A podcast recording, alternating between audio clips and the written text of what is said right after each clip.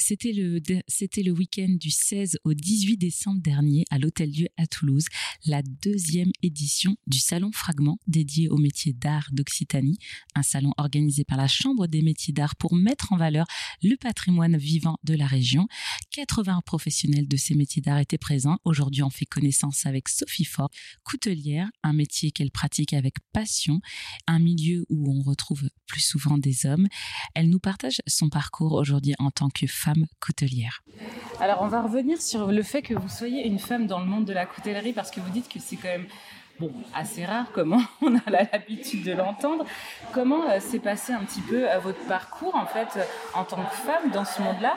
Parce qu'en même temps, vous expliquez que c'est très famille, mais vous appuyez quand même sur le fait que c'est pas toujours facile de voir une femme blonde dans ce milieu-là.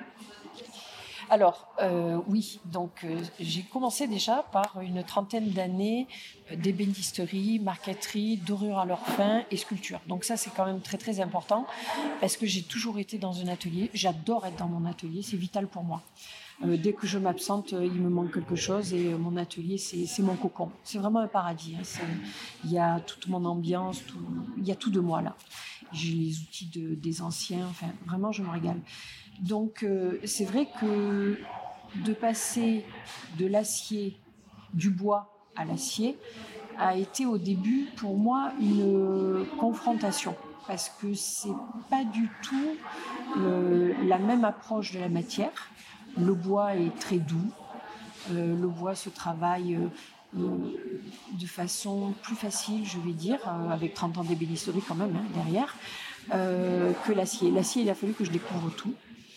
Euh, et au début, euh, tout était tordu, euh, rien n'allait, c'était, c'était mes débuts. Et en fait, c'est par les échecs que j'ai réussi à évoluer. Alors ça, c'est vraiment très important parce qu'en fait, on ne se lance pas du tout dans l'acier comme ça du jour au lendemain. on est obligé de passer par des méthodes. L'acier a des températures de trempe, a des températures de chauffe.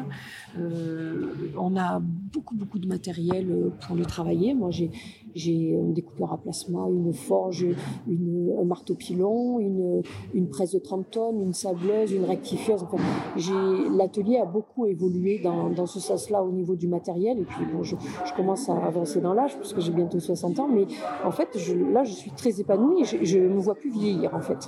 C'est, euh, j'ai arrêté de vieillir à partir du moment où j'ai commencé à créer. Dans l'atelier de bois, je, je créais, mais c'était des choses que l'on me demandait. Et là, en fait, avec l'acier, ce sont mes créations et tout sort du cœur et de, de mon inspiration. Et, c'est vrai que c'est quelque chose qui me touche énormément. Je, parle avec des gens, je vois quelque chose quelque part, et en fait, euh, ça me vient, mais tout de suite. C'est euh, comme un flash. Et j'adore ça, en fait. Et après, je passe à l'action et, et en fait, euh, je fais, puis j'évolue. Et c'est vrai que je n'ai pas suivi toujours tous les codes. et c'est vrai que j'ai même fait des créations de des, créations d'acier assez burlesques.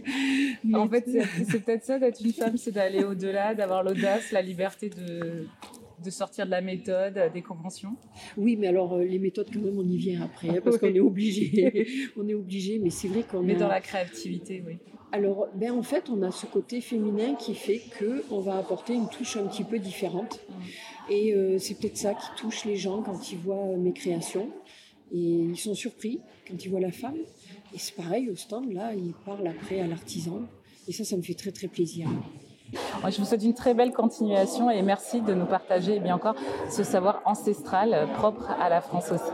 Je vous remercie beaucoup et puis donc je vous donne tous rendez-vous sur, euh, sur, mon, sur mon site, euh, l'atelier Bois de Sophie, ou alors en Lozère sur le Cosméjean dans mon atelier où j'accueille sur rendez-vous avec un très très grand plaisir. Eh ben, il n'y a pas de souci. De toute façon, on mettra toutes les informations sur notre site internet erzen.fr. Merci beaucoup Sophie.